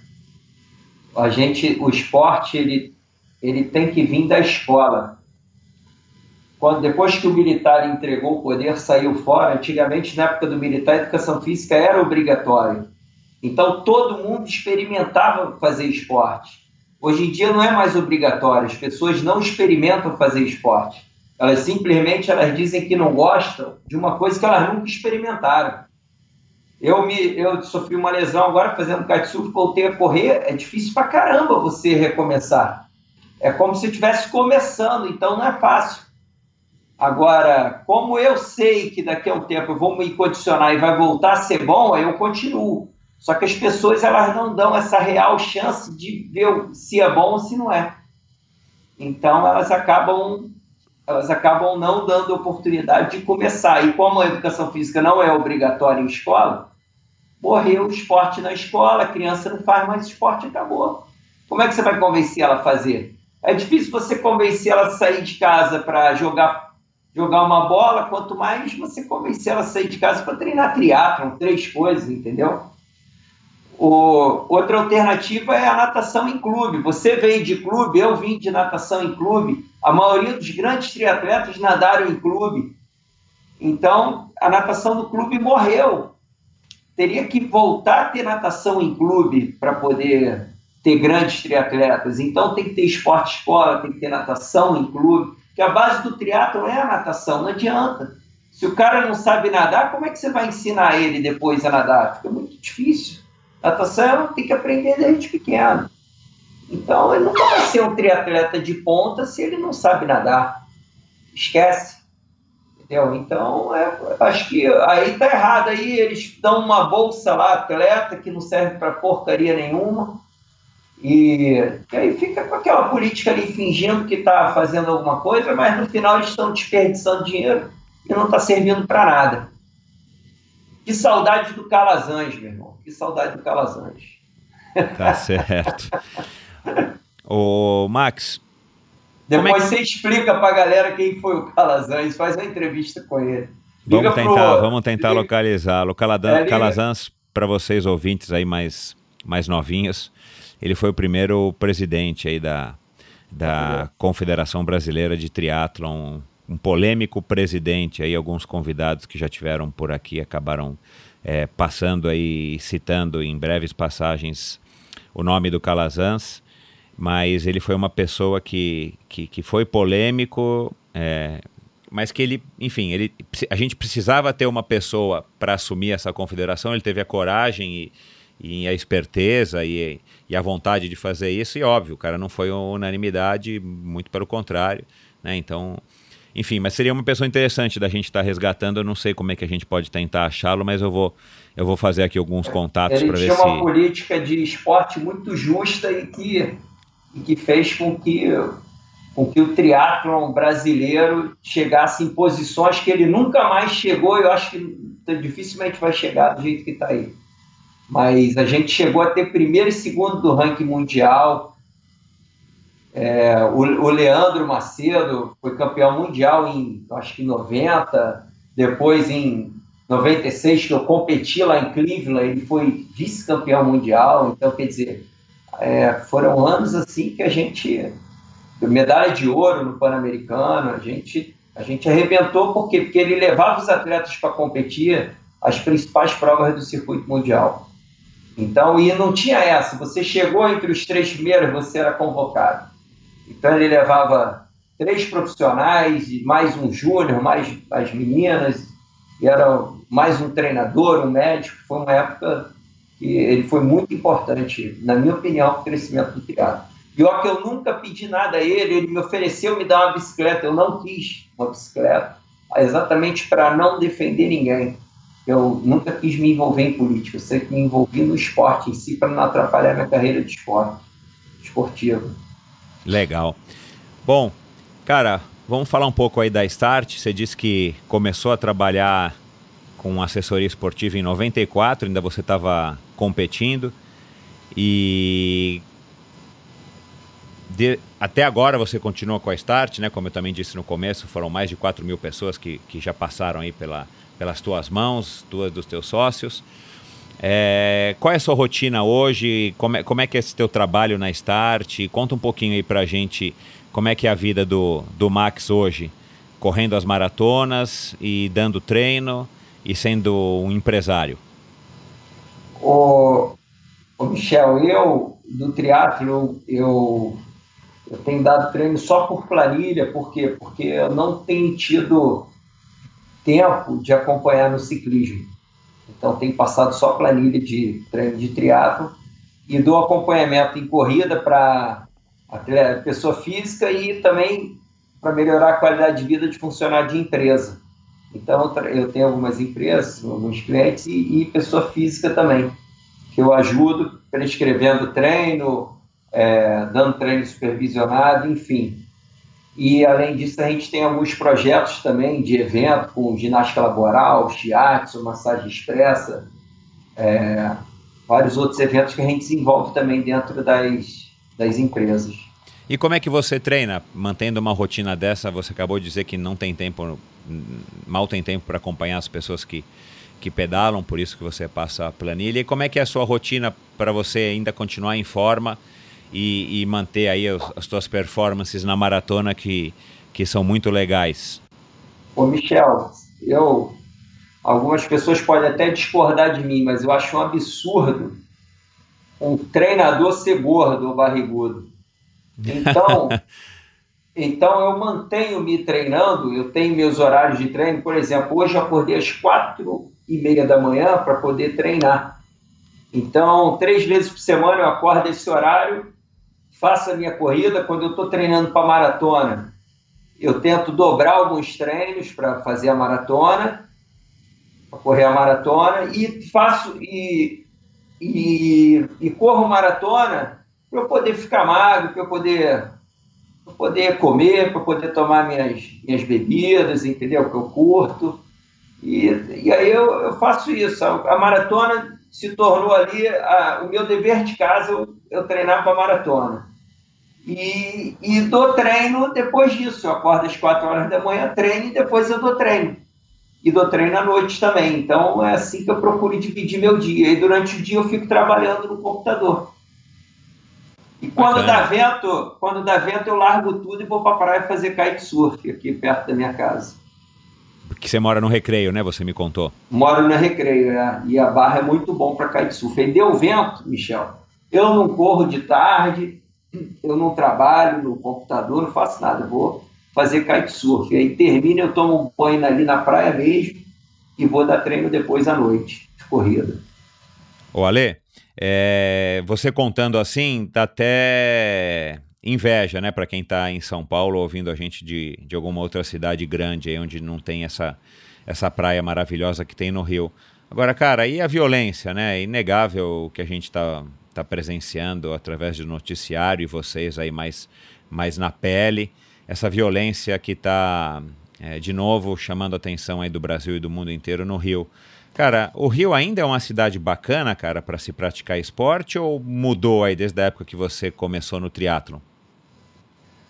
O, o Michel, eu a, a, violência em si eu nunca presenciei assim violência assim de assalto essas coisas, tá? Agora é engraçado que é, o que me dá mais medo, cara, são é, o que eu, o que eu acho que eu acho assim mais incrível são as pessoas pedalarem na rua no meio dos carros, entendeu? Isso me dá mais nervoso, cara. Porque a quantidade de carro na rua aumentou muito. E aí o cara dividir a rua, dividir a rua com um carro, eu acho uma loucura. Uma loucura, porque a rua é esburacada, o cara pode estar no WhatsApp, se distrair, atropelar ele, entendeu? Então, é, então, acho que a violência do trânsito, para mim, ela é, é, um perigo muito maior para quem faz triatlo do que a violência em si, entendeu? Porque a violência na minha região aqui, eu, eu graças a Deus, ainda não, eu, não é uma coisa que. Eu nunca soube de ninguém que teve a bicicleta assaltada aqui. O Virgílio teve a bicicleta assaltada lá na estrada, entendeu? Agora, aqui, aqui eu não vejo isso acontecer, mas a violência que eu acho mais preocupante é essa. Eu tive em Portugal agora, cara, as estradas lá são brinco. Você tem lugar, tinha uma estrada lá que vai de Coimbra para Figueira da Foz, são 20 quilômetros que não passa um carro, cara. Entendeu? Então é um lugar que dá gosto você voltar a treinar. Aqui no Rio de Janeiro a gente tinha um autódromo, treinava lá. Aí o César Maia foi, acabou com o autódromo, disse que ia fazer outro, até hoje não fizeram outro autódromo, a gente ficou sem ter um lugar para pedalar. E, e aí as pessoas ficam pedalando no meio da rua, eu não tenho coragem. E aí eu vejo o ciclista reclamar do carro. Pô, mas será que ele está certo em reclamar? Porque se ele está na rua, ele deveria seguir as normas de trânsito, ele devia ter um farol, entendeu? Devia parar no sinal. Aí você vê os caras avançando o sinal, o cara sem farol. Pô, o Pedro que morreu, treinava, treinou comigo mais de 10 anos. Você vê no vídeo que o ônibus não vê o cara, entra e ele bate no ônibus, entendeu? Por que, que o ônibus não viu ele? Porque ele estava sem farol de madrugada. Então, quer dizer, a gente é muito comum a gente, quando está pedalando, é ciclista, a gente reclamar do trânsito, mas o primeiro a infringir as leis de trânsito, não seguir, somos nós mesmos. Então, a gente vive em constante perigo, por quê? Porque a gente não segue a lei de trânsito, entendeu? E a gente quer que a gente seja prioridade, cara. Como é que você vai parar, que nem o prefeito está parando aqui, a orla, fecha a orla? Pô, numa hora que tem um monte de gente querendo ir para o trabalho, trabalhar numa cidade grande, para as pessoas ficarem pedalando, cara. Entendeu? Com ciclovia do lado, para o cara pedalar, ah, mas o treino não dá para fazer na ciclovia. Pô, mas também não dá para você parar o fluxo normal de uma cidade grande para as pessoas irem pedalar, entendeu? É, eu concordo com você. É, é, então, é, é um então dilema de, de, de, se pedalar em cidade grande, né, cara? É. Então, então, eu acho que ou as pessoas pedalam no rolo ou vai morar num lugar que tem uma pista que passe pouco carro, cara. Porque você pedalar na rua, que não tem acostamento, dividindo com os carros, eu acho insano, insano. Entendeu? Insano. Por isso que a gente cansa de ver cara que fica aleijado, cara que morre, cara. Entendeu? E vai, tá, vai sempre estar tá acontecendo. É insano o negócio. E não é por querer, muitas vezes não é por querer. O cara atropela porque ele se distrai a maior parte dos acidentes que eu presenciei é o ciclista que se distrai e bate no carro, que o brasileiro tem mania de ligar o pisca-alerta e parar na pista da direita em qualquer lugar. O cara para para entregar gelo, liga o pisca-alerta. O cara do caminhão de Coca-Cola, liga o pisca-alerta. A senhora que vai deixar a filha na escola, liga o pisca-alerta. É o pisca-foda-se, entendeu? Eu ligo aquilo ali e falei palavrão, desculpa, Michel. A pessoa não, não tem liga, problema não. Depois você corta isso aí. A pessoa liga o pisca-alerta, para na pista da direita, e aí o ciclista vem distraído, pedalando, porque você não pode pedalar olhando para frente, você tem que olhar para a roda ali para fazer força de verdade. E você vai e bate no carro, aí acontece, a maior parte dos acidentes acontecem assim. Então, para mim, a maior violência da cidade grande é o trânsito. É o que a gente mais tem que se preocupar. Não dá para a gente ficar se preocupando com bandido, entendeu? É uma coisa incontrolável a gente se preocupar com bandido. É, seria como eu entrar numa corrida de triatlo e me preocupar com o meu adversário. Pô, será que ele treinou? Será que ele não treinou? É uma coisa que não dá para controlar se ele treinou ou não treinou. Eu tenho que fazer minha parte. O bandido é a mesma coisa, não tem como eu me preocupar com o bandido. Eu nunca fui assaltado no Rio de Janeiro, fui assaltado no Havaí. Agora, uma coisa que a gente tem que se preocupar é o trânsito, é, é a bicicleta no meio da rua. Isso eu acho mais perigoso. Agora, a violência não tem como, né? Agora, com essas tropas federais aqui, vai melhorar bastante. E vamos ver o próximo governador rezar para que ele faça alguma coisa, né? Vamos lá, Agora, tá todo mundo torcendo, né? É, é. Ô, Max, qual lição que você, como ex-atleta de alto rendimento, passa que é que você julga aí que é mais valiosa para os seus alunos? Assim, o que, que você aprendeu que você acha que, que é uma lição que vale a pena ser replicada aí depois de tantos anos também lidando aí com seus atletas, clientes e, e público aí dentro das empresas? Michel, a lição é, é a lição ela é, é longevidade, cara. Tem uma pessoa no triatlo que ela teve um, um papel importantíssimo para mim. Ela nem imagina isso, cara. Foi o Mansur, cara. Mansur, você conhece o Mansur, deve ser seu amigo. Claro, Por quê? já Porque... teve aqui no Endorfina. Por quê? Porque quando eu competia com o Mansur, ele levava o negócio da brincadeira. Várias provas eu já tive para, ah, vou parar a prova, Mansur. Não, Max, vamos lá vamos junto, vamos pedalar, pô, depois a gente sai para correr, a gente corre junto. Aquilo me animava, pô, vou correr com o Mansur, cara. Engraçado, no final eu sempre ganhava dele, né? Mas o, ele me mostrou que o mais importante não era você ganhar ou perder aquela prova, era você estar tá ali fazendo o que você gosta. Entendeu? Então o Mansur ele me ensinou isso, que o importante é você estar tá fazendo o que você gosta. Outro dia eu vim assistir o triatlo aqui no Recreio que ele ganhou, cara. Eu falei, não é possível, eu sou velho, tá... cara, o cara é juiz, trabalha pra burra, tá velho, tem... porra, ganhando triatlo ainda. Por quê? Porque ele faz o que ele gosta, ele treina com prazer.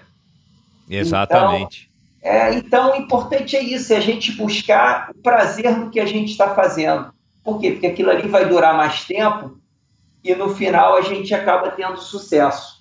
Ou seja, a longevidade é que vai trazer os resultados. O resultado, a gente não pode ir em busca do resultado rápido, porque isso não existe, não existe mais.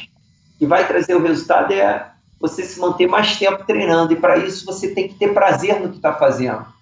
Então, buscar prazer, treinar no horário que seja mais agradável, é, diminuir o, o, tempo de treino, se for o caso, para poder continuar treinando. Então, é isso.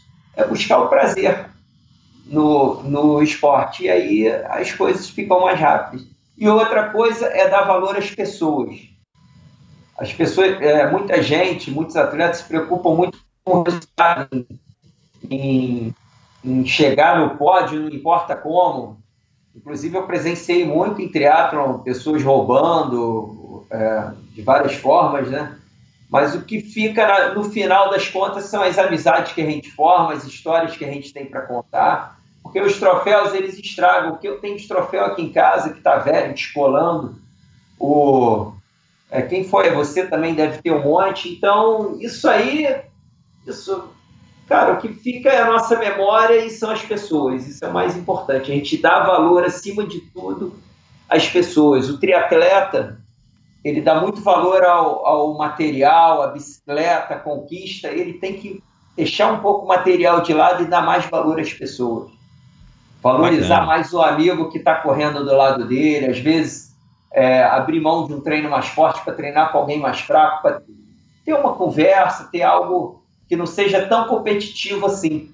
Porque o triatleta ele é muito mais competitivo do que qualquer outra modalidade que eu conhecia, do que a corrida, do que, do que o próprio tênis até, do que a, a, o kitesurf. Então o triatleta ele é muito competitivo e, e eu acho que o triatleta ele poderia dar um pouquinho mais de valor às pessoas, às amizades que, que ele vai fazer, porque isso no final da vida é o que vai ficar com a gente. A gente acabou não falando das tuas maratonas, né, cara? Fala aí que é rapidinho, como é que como é que estão teu, como é que foi o desempenho nas tuas últimas maratonas? Você tem 2 e 39, né, cara, em, em 2013, não é isso? É, 2013 eu fiz 2 e 39 na de Berlim. 2014, 2 e não, 2013, 2,39 na de Berlim, 2,40 na de Berlim, 2013, 2014, 2,39 em Chicago, 2015, 2,37 em Berlim de novo. Caramba, melhorou. É, 2016, 2,56 em Boston, eu quebrei. E, e 2017, 2,44 em Nova York. Que bacana, cara. Parabéns. Quem quiser saber mais sobre você e sobre a, a Start, ô Max, passa aí para os ouvintes teu site, rede social, enfim, embora eu vou colocar também no link do uh, os links no post da nossa conversa do episódio de hoje.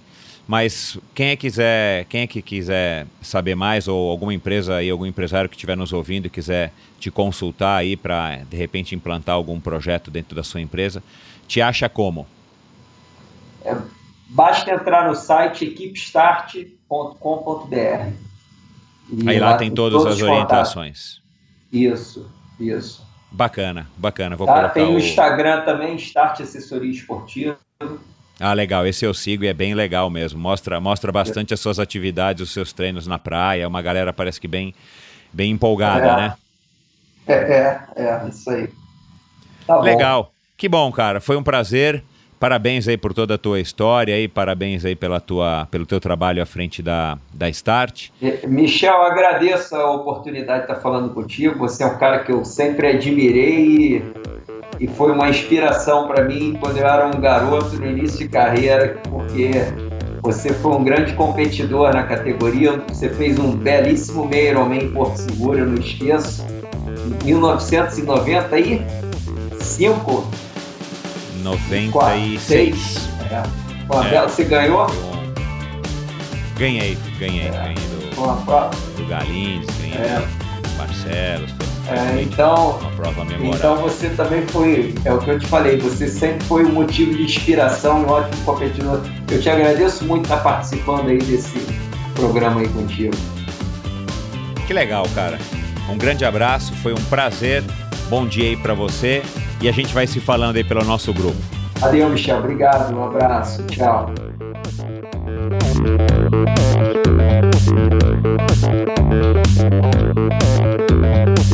Este episódio foi um oferecimento de Bovem Energia.